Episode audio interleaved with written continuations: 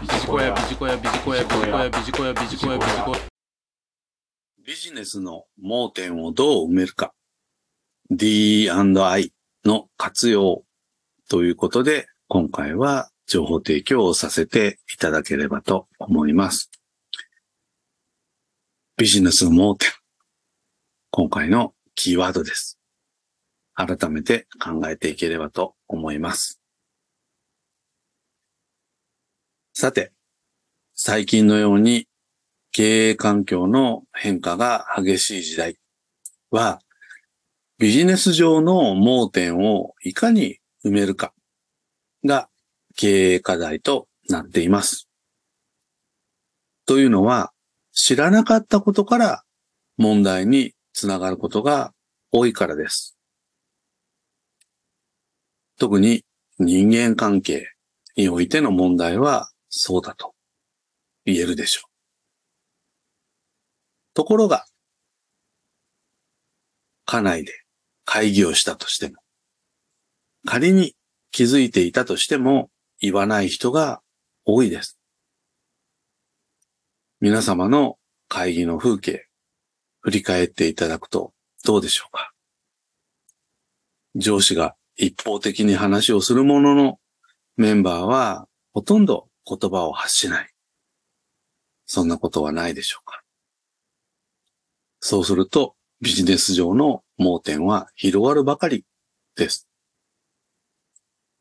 この盲点を減らしていくためには、昨今、重要なキーワードとなっている D&I を活用する必要があります。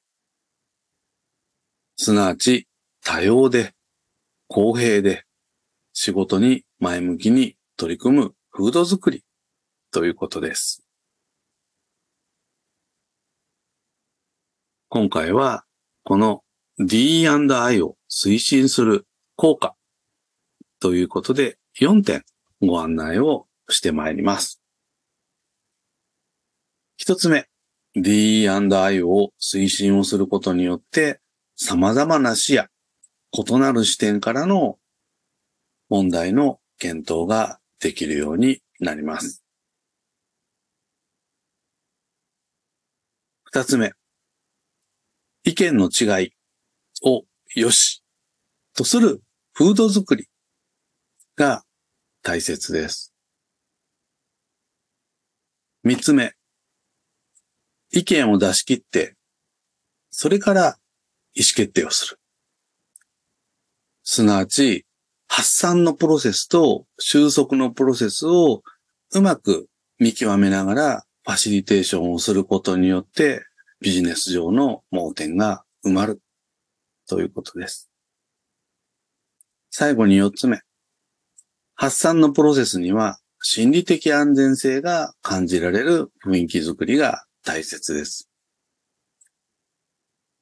すなわち、これを言うと間違っていたら恥ずかしい。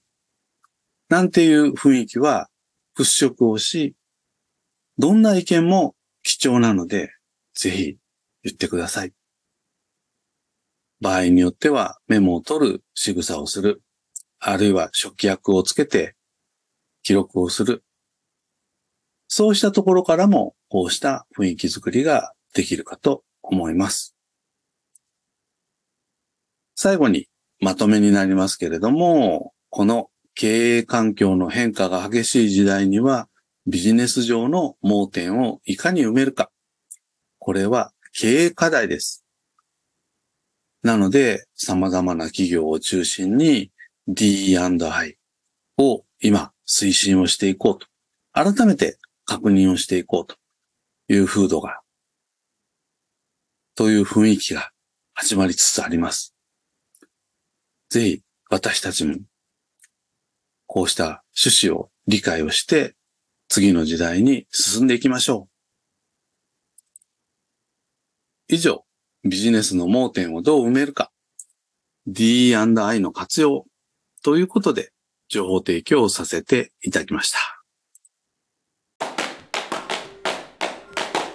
ビジコヤ